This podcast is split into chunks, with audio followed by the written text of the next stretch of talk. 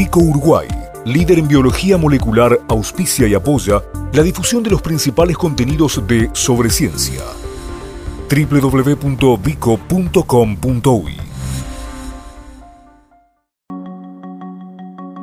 La Intendencia de Montevideo y la Universidad de la República convocan a la segunda edición del programa Ingeniero Oscar Maggiolo, que prevé destinar hasta un millón de pesos por proyecto para investigaciones agrupadas en dos temáticas, ambiente y celebración de los 300 años de Montevideo. El programa Intendencia de Montevideo, Universidad de la República, Ingeniero Oscar Maggiolo, tiene el objetivo de fomentar la realización de investigaciones de alta calidad en todas las áreas de conocimiento y contribuir a la solución de problemas de interés para la ciudad de Montevideo. El programa busca además estrechar el vínculo entre ambas instituciones a través de la generación de nuevo conocimiento que sirva de insumo para la resolución de problemas de la Intendencia. El plazo de presentación de proyectos se prorrogó hasta el 20 de junio y pueden resultar seleccionadas hasta 20 iniciativas diferentes. Los caminos de la evolución humana habrían sido más intrincados de lo que se pensaba. Dos estudios que se publicaron en los últimos días agregan detalles fascinantes a nuestra historia evolutiva. Uno que dio a conocer Nature respalda la idea de que los Homo sapiens modernos no surgieron de una sola región de África, sino de múltiples poblaciones ancestrales en todo el continente. Estas poblaciones antiguas, que vivieron más de un millón de años atrás, habrían migrado y se habrían cruzado entre sí durante milenios.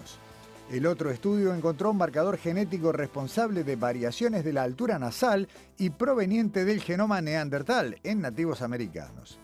Esto no significa que hubo neandertales en América. Se piensa que esos cruces se dieron en el linaje humano en una fecha muy anterior al poblamiento de esta región y que llegó con poblaciones del este asiático que terminaron expandiéndose hacia el continente americano.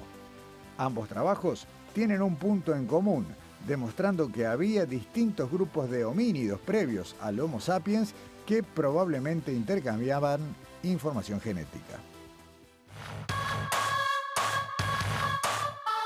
Investigadoras de Facultad de Psicología buscan estudiantes de liceo o facultad que tengan entre 14 y 29 años para participar de un estudio que busca comprender la relación entre las creencias de autoeficacia, la autorregulación y el desempeño académico.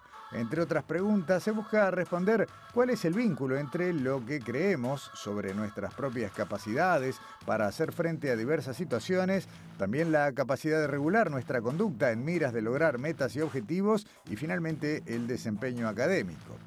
La participación consiste en completar una serie de cuestionarios, además de la realización de dos tareas que tienen el fin de medir la autorregulación, el tiempo total estimado para la realización del test es de entre 20 y 30 minutos. Los premios del Día Mundial sin Tabaco, que cada año otorga la Organización Mundial de la Salud, reconocieron a una iniciativa uruguaya entre los cinco países que fueron galardonados. Cada año, la OMS distingue a personas u organizaciones que hayan realizado una contribución destacada en el avance de las políticas y medidas incluidas en el convenio marco de la OMS para el control del tabaco en cada una de las seis regiones que la integran.